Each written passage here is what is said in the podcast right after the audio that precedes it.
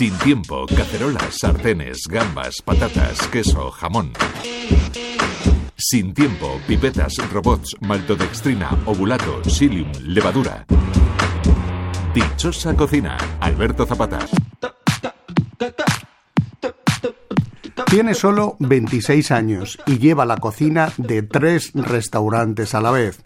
Menos mal que están muy cerca uno del otro, porque si no, llegaría exhausto a su casa.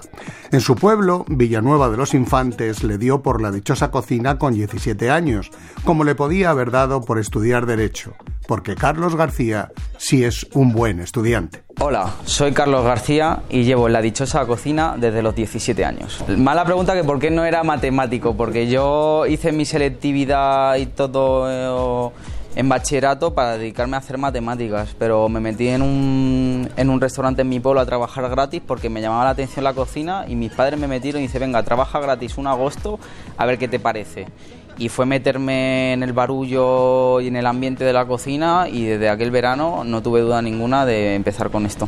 Yo estaba viviendo en Madrid y aquí en Madrid justo pegó el boom del momento Masterchef. Entonces yo solicité plaza en la, en, el club, en la Casa de Campo de Madrid, que era la más solicitada y con más prestigio en Madrid. Pero con este boom yo no conseguí sitio porque daban puntos por ciencias y yo era de letras aunque hacía matemáticas de ciencias. Y entonces me derivaron a la escuela de Majadahonda, de María de Zayas y Sotomayor. Y ahí es donde estuve dos años estudiando. Su primera incursión como profesional fue en el famoso restaurante del amigo de dichosa cocina, Javier Aranda, La Cabra. Hay que reconocer que era impresionante y no nos extraña que Carlos García se deslumbrara. Yo termino la escuela y empiezo a, mirar restaurantes que tenían convenio con la escuela y vi la cabra de Javier Aranda. Y fue, y fue llegar allí y yo a ser manchego, pues vi nada más llegar una cepa y en la bodega llena de cepa las paredes. Digo, digo, este es mi sitio. La primera impresión que te da y bueno, hice la, la, pequeña entrevista para poder entrar de prácticas y entré allí de cabeza. Y la verdad que, que, todo, que todo un acierto, las cosas como son eh, conocí una cocina de verdad. Me metí, puedo decir que es de los únicos sitios donde he estado con un equipo de cocina verdaderamente profesional, donde me han enseñado a cocinar de todo tipo de cosas. He visto la realidad de la hostelería. Desde el primer momento, lo mejor de todo, que en ese restaurante vi lo que es la hostelería en general, para lo bueno y para lo malo, como quien dice y ahí me curtieron un montón. Me, me, hicieron, me desvirgaron, vamos, básicamente. Allí hice la mili. Yo siempre digo que allí hice la mili.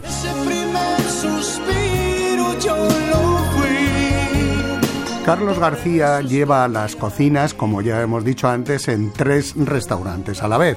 Parece imposible, pero no le gusta que se eche de menos su presencia porque tuvo malas experiencias con jefes de cocina que nunca estaban y yo echaba de menos en la cocina a mi jefe. Y, yo eso lo aprendí también mucho en Magade, de que es muy importante que la figura del jefe de cocina o responsable local esté bastante día a día en el local. Es muy importante porque, joder, tanto para la plantilla, para el cliente, para todo. Yo estoy casi todos los días en los locales, los clientes vienen y me gusta estar, porque controlas todo, la plantilla está más tranquila y para mí es súper importante y si abarcas tanto, y luego a nivel gestión es que es incontrolable, la gestión es lo más difícil. Yo ahora es una parte que lo que tengo, estoy aprendiendo aquí en esta empresa un montón.